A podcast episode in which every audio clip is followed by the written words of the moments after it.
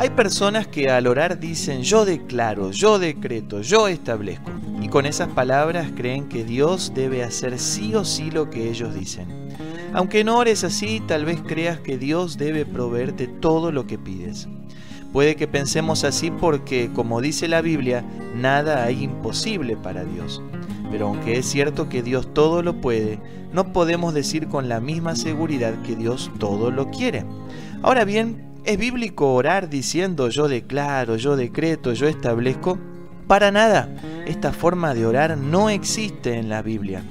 Además, lo malo de estas expresiones es que se centran en el hombre y no en Dios.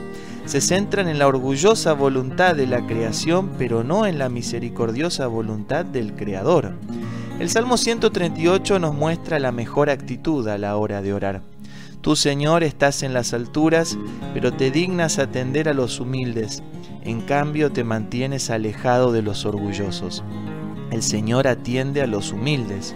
Humildad es lo que nos enseñó el mismo Jesús, que aunque es Dios Hijo, se sometió a la voluntad de su Padre. Cuando oró, Padre, si quieres, haz que pase de mí esta copa, pero no se haga mi voluntad, sino la tuya.